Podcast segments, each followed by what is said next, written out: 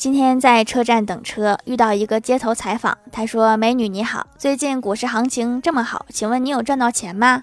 我点头说总的来说还是有的。记者继续问有什么秘籍可以分享给大家吗？我笑着说忙着炒股票没空逛网店了呀。只要不花钱我就是赚的。